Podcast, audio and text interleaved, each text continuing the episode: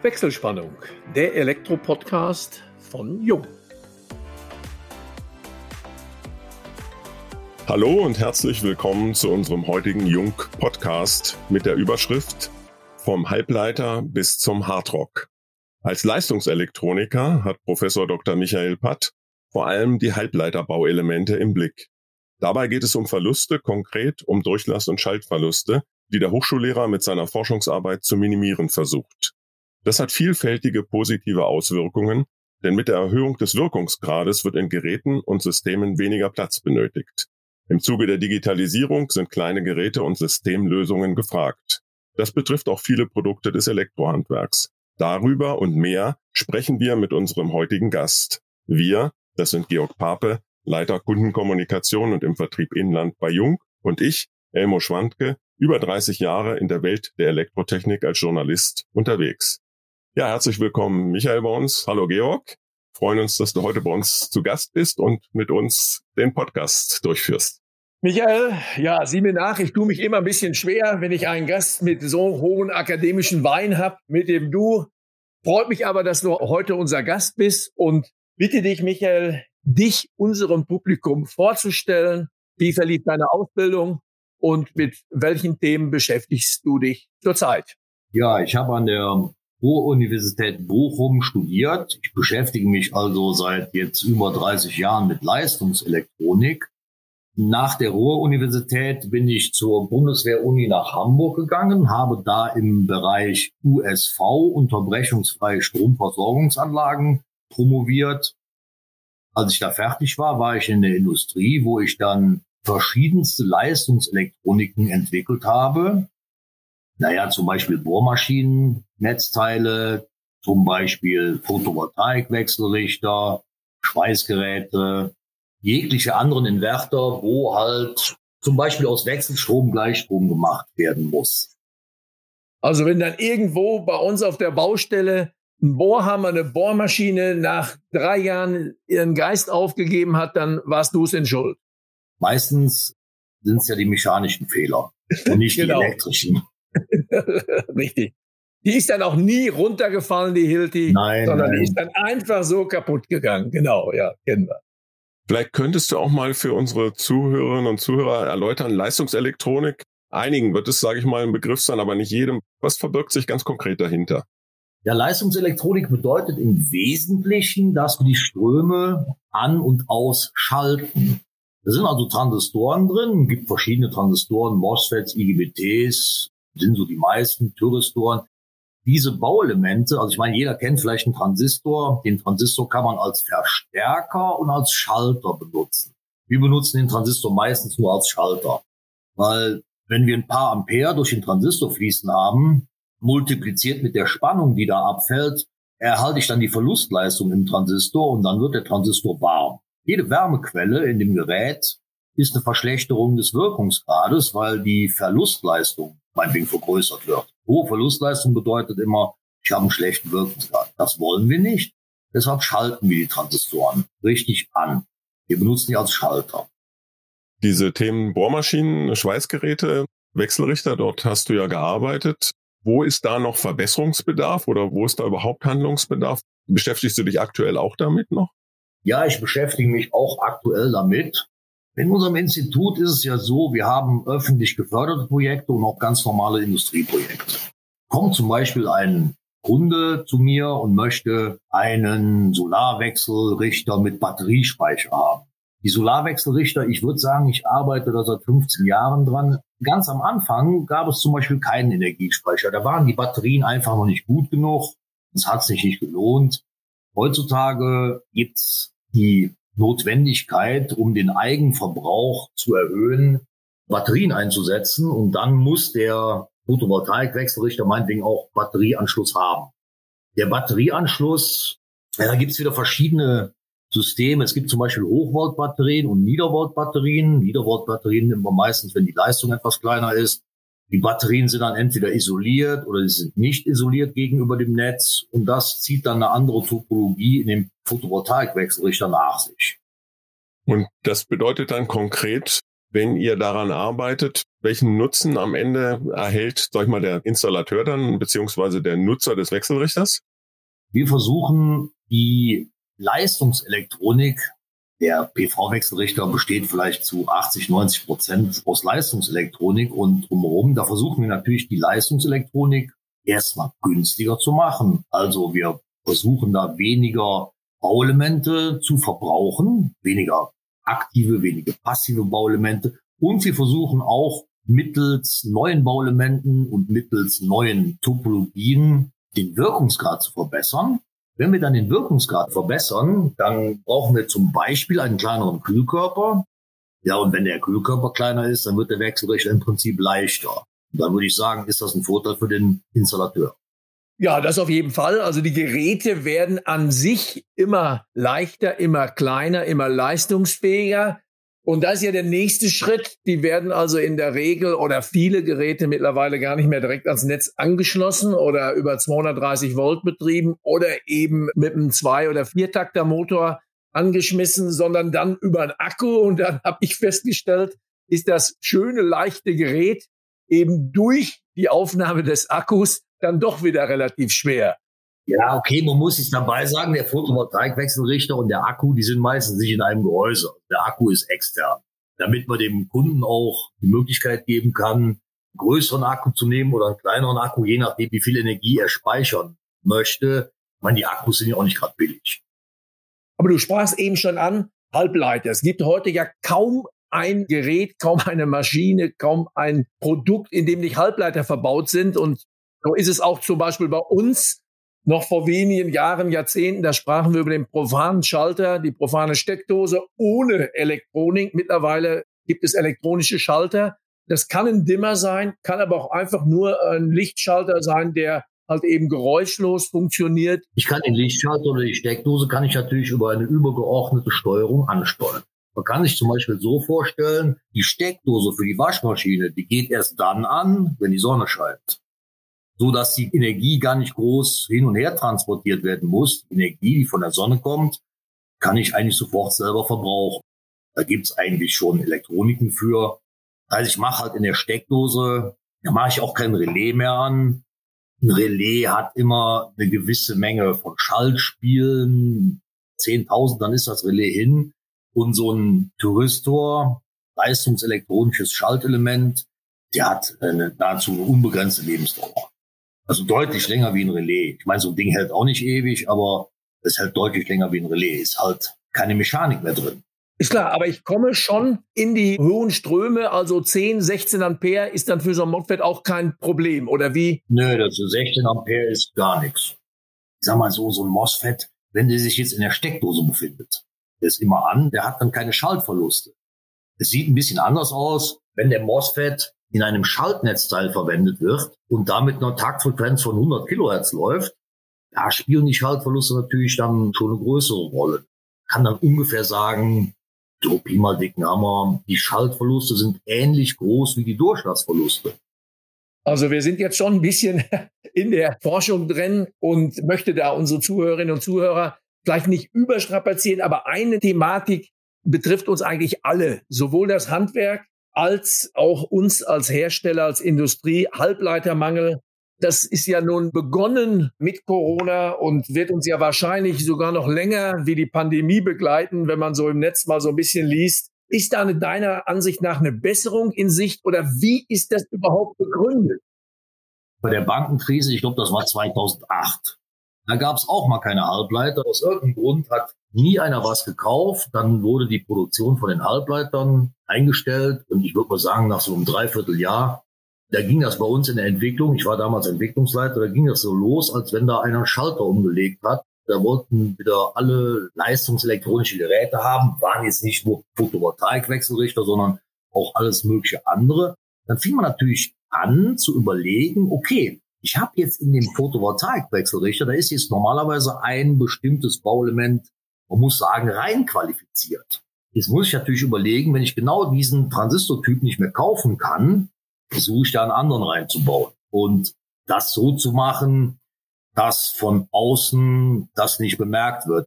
Das heißt also im Endeffekt, es gibt auch gewisse Normen, die muss das Gerät einhalten. Wenn ich diese Normen nicht verletze, dann kann ich dann ein anderes Bauelement einsetzen.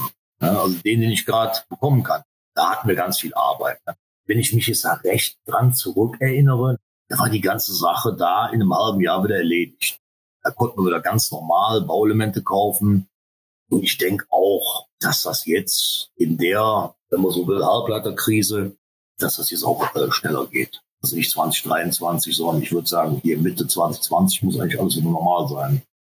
Da liegt es also nicht irgendwie am Rohstoff, sondern einfach wirklich, dass da auch Halbleiterwerke in Fernost zugemacht haben oder siehst du da auch andere Gründe? Ich sehe als Grund den Materialtransport. In so einem Halbleiter sind auch alle möglichen anderen Sachen drin. Angefangen von dem Material fürs Gehäuse, von dem Kupfer, von den Bonddrähten. Das muss ja alles dann zu dem Halbleiterhersteller hingeliefert werden. Und wenn da ein kleines Teil fehlt, dann kann er den nicht bauen. Und es sind ja wohl ganz offensichtlich, zumindest das, wenn man das liest und glauben darf, auch die Chinesen bei Silizium einer der Hauptproduzenten, Lieferanten, das in dieser Provinz Yunnan, glaube ich, die Fördermengen gedrosselt wurden und da auch so ein bisschen bewusst, glaube ich, der Markt gesteuert wird. Aber gut, das wäre jetzt so ein Politikum, was uns hier nur am Rande erstmal berührt, aber letztendliche Auswirkungen auch hat auf die Fertigung, wenn es um Rohstoffmangel geht. Ja, aber im Endeffekt, wie ist es denn? Wenn die Chinesen oder wer auch immer, je nachdem, wer es produziert und derjenige merkt halt, dass der Markt wieder ansteigt, die machen ja auch immer einen Forecast, dann werden die auch mehr produzieren. Ganz einfach. Also da mache ich mir keine Gedanken. Was macht ihr denn, wenn ihr nichts zum Verkaufen habt? ja, das ist ja gerade die Situation heute.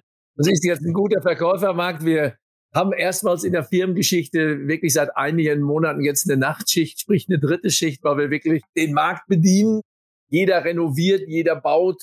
Wohnungsbau ist forciert ohne Ende. Aber wir schweifen ab.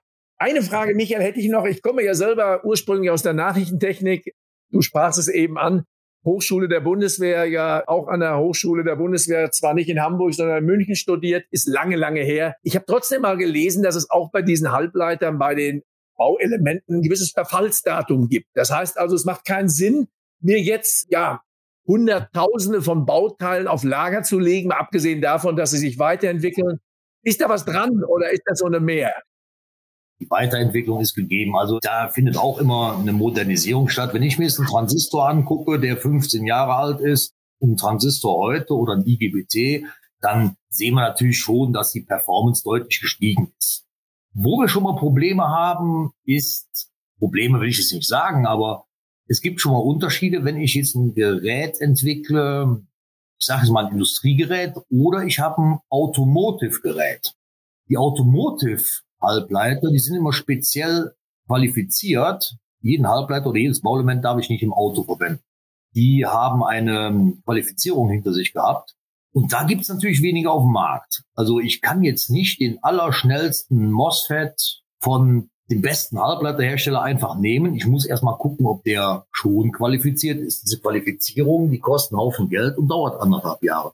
Das heißt eigentlich, die Automobilleistungselektronik, ich will nicht sagen, die ist weit zurück, aber die ist vielleicht mal so zwei Jahre zurück. So ungefähr kann man das sehen, weil diese Qualifizierung vom Bauelement dauert anderthalb Jahre. Der neueste MOSFET, der jetzt rauskommt, der beste mit der besten Performance, die kann ich erst ein Jahr oder zwei später ins Auto einsetzen. Sehr interessant ist es auch noch bei gewissen Schaltungen, die ich auch im Auto benutze, so ein Onboard Charger oder ein Drive-Train-Inverter. Die brauchen natürlich da auch irgendwo so eine Niederspannung. Jedes elektronische Gerät braucht irgendwo 12 Volt, 5 Volt, damit der Controller läuft und damit die Operationsverstärker laufen. Und diese Schaltung, die braucht nicht viel Leistung. Die braucht ein paar Watt. Diese Schaltung, die wird eigentlich von einem nennt sich Flyback, Sperrwandler, so heißt die Schaltung, realisiert. Also sie ist überall drin, im Fernseher, in Laptop-Netzteil, überall ist ein Flyback drin. Und diese Flyback-ICs, da gibt es schon fertige ICs. Ich brauche nur ein paar externe Bauelemente dran zu machen, so ähnlich wie Plug and Play, dann läuft das Ding. Fürs Auto habe ich noch keinen gefunden. Fürs Auto baue ich den Flyback im Endeffekt selber. Es gibt kein integriertes IC. Ich nehme also einen Schaltregler, der qualifiziert ist. Ich nehme einen Transistor. Ich nehme, was sagt Hühnerfutter drumherum, so ein paar kleinere Bauelemente. Ich mache mir den Trafo selber, weil alles diese ACQ Automotive-Qualifikation haben muss. Das heißt, ich baue jetzt da ein Schaltnetzteil ins Auto ein, wie in den 70er. habe ich natürlich mal den Halbleiterhersteller gefragt, sag mal, warum gibt's das Ding nicht, also dieses entsprechende IC, was es für den Fernseher gibt, für alle möglichen Schaltungen, warum gibt's das nicht automotive qualifiziert? Sagt der Halbleiterhersteller, okay, millionenfach verkaufen wir dieses IC in die ganzen Schaltnetzteile überall rein. Und für welche Stückzahlen reden wir denn von den Autos? 100.000 im Jahr ist nix. Und für diese 100.000 im Jahr, da qualifiziert keiner so ein IC, weil das dauert, wie gesagt, anderthalb Jahre und kostet auch einen Haufen Geld. Das heißt, die Halbleiterhersteller würden halt diesen Invest erstmal gar nicht reinbekommen. Dafür müssen natürlich noch die Stückzahlen von den ganzen Kfz mal irgendwie richtig steigen. Gut, die werden natürlich nie in die Stückzahl steigen, wie jetzt Fernseher oder Set-Top-Boxen sind oder sonst was. Oder Waschmaschinen, weiß ich nicht. Da muss man alles zusammenrechnen. Das wird ja nie steigen auf diese Zahl. Deswegen werden wir da in der Automobilelektronik ja noch so ein paar ja, Probleme haben. Ja, Probleme will ich jetzt auch nicht sagen. Man muss das Ganze jetzt auch nicht überbewerten. Also, wenn ich so ein Netzteil baue mit einem fertigen IC und ich vergleiche das mit einem Netzteil fürs Auto, dann rede ich da eigentlich nicht über viel Geld. Da rede ich da irgendwie über 50 Cent mehr und drei Quadratzentimeter Platinenplatz. Geht auch. Ne? Ist richtig. Schöner wäre es natürlich, wenn ich dieses IC fertig habe. Und da macht ja die Menge, denke ich, auch den Preis, beziehungsweise wenn die Firma Apple bei, ich weiß nicht, 100 Millionen verkauften iPhones, die sind lieferbar. Und wenn wir unsere Raumthermostate, ja, Größenordnung fünfstellig verkaufen, da haben wir dann immer mal ein Problem, die Elektronik dann herbeizukriegen, ja. Michael, da hast es so ein bisschen angesprochen. Beim Pkw auch so einige Dinge, die noch quasi auf dem Stand der 70er sind. Pkw sowieso, aktuell ist E-Mobilität in aller Munde. Du hast dich mit PV beschäftigt. Du beschäftigst ja mit vielen Techniken rund um die E-Mobilität. Und wenn wir so ein bisschen über Rückschritt sprechen oder Komplexität von Themen oder Vereinfachung, Realität ist ja, Idealfall wäre eine PV-Anlage auf dem Dach und dann wird das Auto geladen, vielleicht in Kombination noch mit einer Wärmepumpe, die auch noch eingebunden ist und im Idealfall verkaufe ich auch noch meinen Strom. Das Ganze führt natürlich dazu, du hast über Wechselrichter gesprochen, du bist ja, glaube ich, Hardrock-Fan, da kommen wir ja noch ein bisschen drauf zu, AC-DC, in dem Fall aber zunächst DC-AC und dann AC-DC. Das heißt, bis ich mein Auto geladen habe, habe ich so verschiedene Stationen zu durchlaufen. Ist das aus deiner Sicht heute vom Wirkungsgrad her so richtig und akzeptabel und wie könnte vielleicht eine andere Lösung aussehen? Es gibt da Lösungen, wo wir aktuell dran arbeiten. Also die jetzigen Ladesäulen oder Ladeelektroniken, wenn ich mit der regenerativen Energie ins Auto will, dann funktioniert das folgendermaßen. Die regenerative Energie, also zum Beispiel Solar, Wind jetzt vielleicht nicht, aber die Solarenergie liegt ja als DC-Spannung vor und dann wird natürlich erstmal diese DC-Spannung in eine AC-Spannung umgewandelt. Wir haben eine Energiewandlung. Wir machen dann DC-AC und dann machen wir am Auto eigentlich wieder AC-DC. Viel schlauer. Man kann man ja relativ einfach sehen. DC-DC wäre da ja eigentlich besser. Da muss man halt dran arbeiten. Ihr wisst, die ganzen Wirkungsgrade von einer Kettenschaltung von verschiedenen Systemen, die multiplizieren sich alle. Also wenn die 0,95 haben, beide, die muss ja mit sich selber multiplizieren, wird es immer weniger. Das Ganze nennt sich Systemwirkungsgrad und man wird da irgendwann auch nicht mehr drum rumkommen, die Batterien sofort zu laden, ohne den Umweg über AC. Aktuelle Ladesäulen haben das. Es gibt sogar Ladesäulen noch mit Stützbatterie drin, wo jetzt erstmal der PV in eine extra Batterie geht. Alles über den Umweg mit DC. Da sind viel zu viele Energiewandlungen zwischen und die werden uns da den Wirkungsgrad versorgen.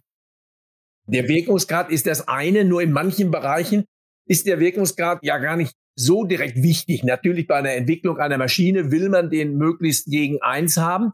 Aber ich sag mal so, Energie ist ja auf unserem Planeten, in unserem System reichlich vorhanden. Sie ist nur immer schwer speicherbar und sie ist nicht dann vorhanden, wenn ich sie brauche. Das ist ja, glaube ich, die große Aufgabe, die Energie so zu steuern, zu verwalten, dass sie eben dann da ist. Ob ich mein Auto jetzt abends um zehn, wenn es in der Garage ist, lade oder morgens um vier. Wenn es meinetwegen nachts um zwölf nochmal halb entleert wird, wäre auch nicht tragisch. Also diese Steuerung, meiner Meinung nach, wird, glaube ich, die große Aufgabe der Zukunft sein. Das ist richtig. Ich meine, da gibt's ja den Smart Meter Gateway. Diese Steuerung, das sind ja nicht nur Smart Grid, das ist ja jetzt auch Smart Home, Smart Building. Das ist ja der Schritt, den wir schon seit längerem versuchen zu gehen, der aber auch in der Bevölkerung erstmal ankommen muss. Wir reden ja auch politischerseits einerseits vom bezahlbaren Wohnen. Da muss hier erstmal die Ressource Wohnung erstmal überhaupt zur Verfügung gestellt werden. Und dann können wir uns dann mit der Intelligenz beschäftigen. Also interessantes Feld. Und da könnten wir wahrscheinlich noch zwei, drei Podcasts füllen. Michael würde jetzt aber so langsam auch mit Blick auf die schon fortgeschrittene Zeit noch ganz gerne mal auf deine Hobbys kommen.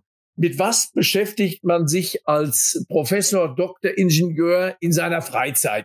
Irgendwann muss ja mal gut sein mit der Arbeit. Ne? Und ich beschäftige mich halt auch mit Oldtimer-Motorrädern. Ich sammle die und restauriere auch relativ viel selber dran. Und so schaffe ich halt den Ausgleich zu der Leistungselektronik. Wobei ich natürlich jetzt auch sagen muss, ich gehe ziemlich gern arbeiten. Ich freue mich dann eigentlich auch immer, wenn der Urlaub zu Ende ist, dass ich dann da die Leute wieder sehe und wir beschäftigen uns dann wieder mit der Wissenschaft. Das muss ich immer so ein bisschen die Waage halten. Bei den Motorrad-Oldtimern gibt's da so ein Lieblingsstück, das du hast? Ja, ich habe so eine R12, eine BMW R12 von 1939. Das ist mein Lieblingsstück und die fährt auch richtig. Ich war mit der voriges Jahr in Italien. Hat keine Probleme gegeben, war alles wunderbar. Solche Motorräder kann man ja noch reparieren. Ja, wenn ich heute mit dem Auto liegen bleibe, da mache ich die Motorhaube auf, da sehe ich einen großen Klotz, drei Kabel und das war's. Aber diese Motorräder kriegtest du unterwegs noch wieder instand gesetzt. Ja, kommt drauf an, was dran ist. Klar, die Reparatur von solchen Teilen, die ist heutzutage schon sehr teuer geworden, wenn man irgendwas Spezielles braucht. Wenn man jetzt neue Ventilführungen braucht und so, da muss man wirklich zu Spezialisten gehen. Das kann man auch kaum selber machen, weil man die Maschinen einfach nicht hat. Das ist dann schon teuer. Aber ich meine, so eine Ventilführung zum Beispiel, die hält ja ewig. Ne? Wenn mir jetzt mal der Kupplungszug reißt, kein Problem, dann mache ich da einen neuen rein. Ich habe auch eine neue BMW, mit der kann ich halt nicht, da ist alles Hydraulik. Ne? Also wirklich, Tom, was ganz Altes und was Neues und je nach Tagesform, nach Lust und Laune setzt du dich mal auf den Oldtimer oder auf die neue. Ja, genau. Ich wechsle immer durch. Ja, Musik ACDC war bei dir dann auch als Hobby noch angegeben. Ist das erst in äh, späten Jahren gekommen oder schon seit den Gründungsjahren der Band mit dabei? Ich meine, Gründungsjahr, die gibt's ja schon länger, wie ich alt bin, hätte ich bald gesagt. Das ist, glaube ich, ab dem Album Back in Black ist das entstanden. Also seitdem bin ich dem Virus verfallen. Seitdem bin ich da also immer auf Konzerten, wenn es geht. Ja, der Leistungselektroniker an sich beschäftigt sich ja mit ACDC und dann kann man es auch hören. Ein schönes Schlusswort. Ja, Michael, da darf ich mich an dieser Stelle nochmal recht herzlich bedanken, dass du dir die Zeit genommen hast. Elmo, an dich auch vielen Dank fürs Moderieren. Damit, liebe Zuhörerinnen und Zuhörer, schalten wir für heute unsere Wechselspannung frei und bedanken uns bei euch allen fürs Zuhören. Wir hoffen, es hat euch Spaß gemacht und freuen uns wie immer über eine Weiterempfehlung. Fragen beantworten wir euch gerne unter kundencenter.jung.de. Wir freuen uns auf euch beim nächsten Wechselspannungstalk, dem Jung Elektro Podcast.